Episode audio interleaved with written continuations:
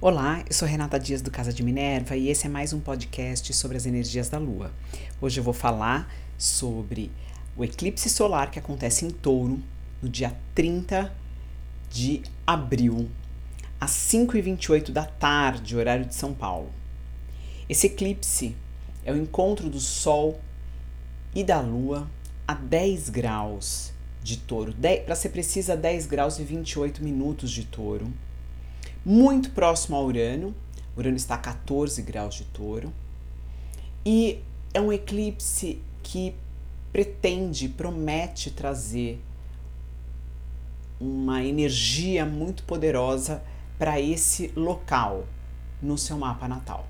Então observa se você tem algum planeta, se você tem algum ponto, se é cúspide de alguma casa importante, como a casa 1, a 4, a 7, a 10 porque isso trará é, acontecimentos, modificações, uh, até sentimentos muito fortes internos em relação a essa área que ele está atingindo, com o tema da casa onde ele está também. Então, isso é, isso é muito importante observar. Pra você ter uma ideia, no Brasil, no mapa do Brasil, ele vai cair em cima do Saturno, né? Do Saturno no Brasil, que está a 10 graus de touro. Imagina as estruturas.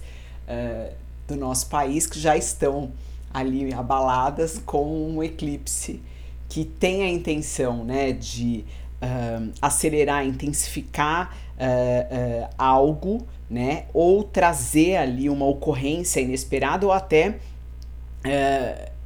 eclipsar a energia do planeta que ele está atuando. Então, no caso Saturno, a gente pode ter aí um, uma dificuldade com essas estruturas no nosso país, mas isso aí é vamos ver como é que se desenrola essa história, né? Eu acho que é importante a gente olhar primeiramente para os nossos mapas uh, e entender como isso afeta a nossa vida de alguma forma.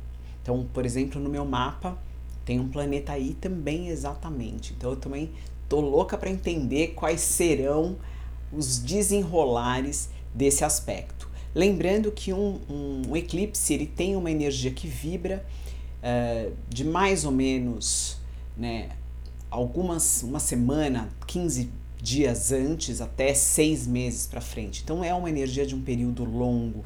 Muitas coisas podem acontecer. É interessante também entender que às vezes algumas alguns fatos, algumas situações, elas têm início agora e vão se mostrar lá na frente, né? Ou ao contrário, elas já tiveram eh, uma preparação no passado, principalmente de acordo com algum aspecto de progressão que você tinha, e ela vai se apresentar agora. Então, é, nunca é igual para todo mundo. Por isso que é importante a gente observar a vida e entender que nessas situações mais importantes no céu, fatos que possam se desenrolar daí para frente, a gente pesquisar.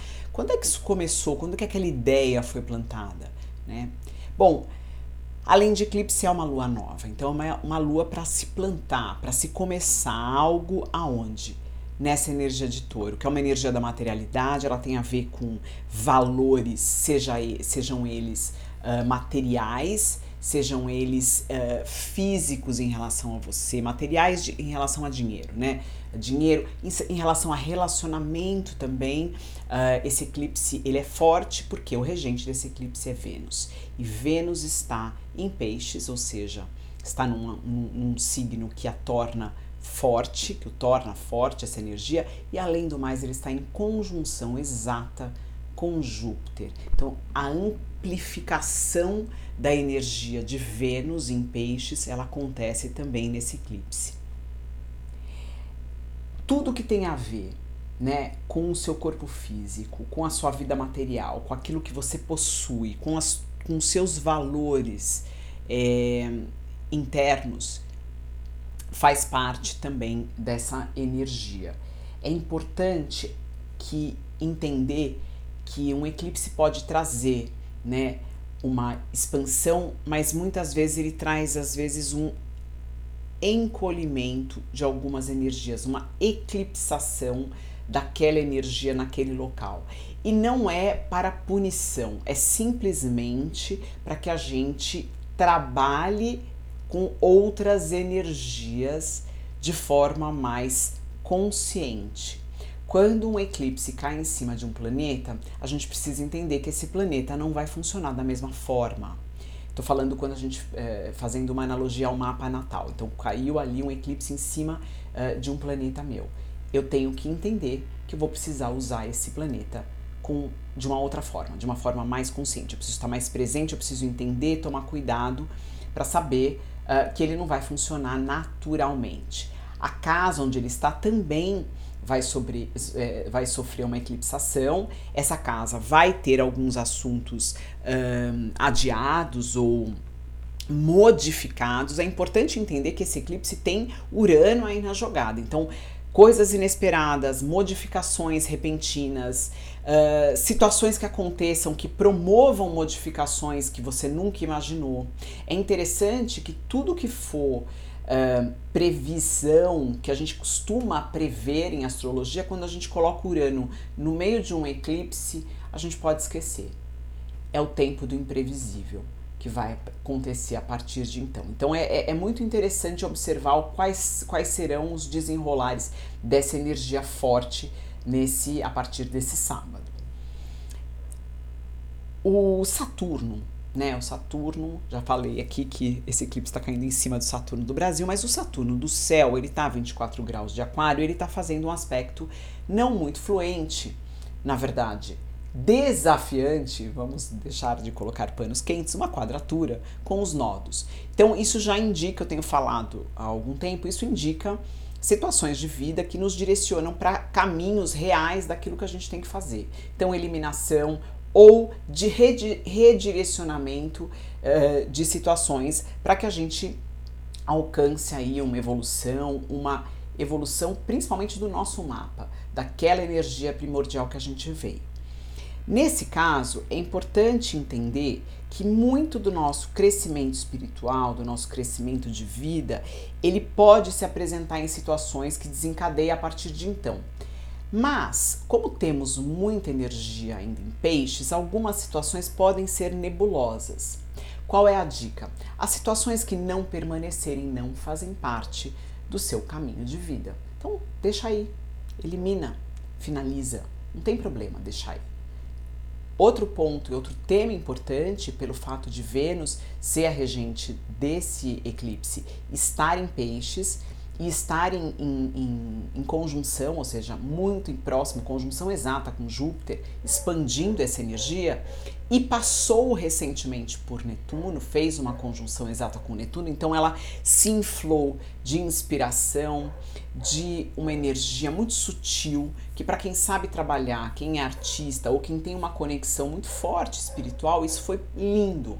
Mas para quem não tem, isso pode ter trazido ali. Uh, um anuviamento de muitas questões e de muitos assuntos onde você tem peixes no seu mapa.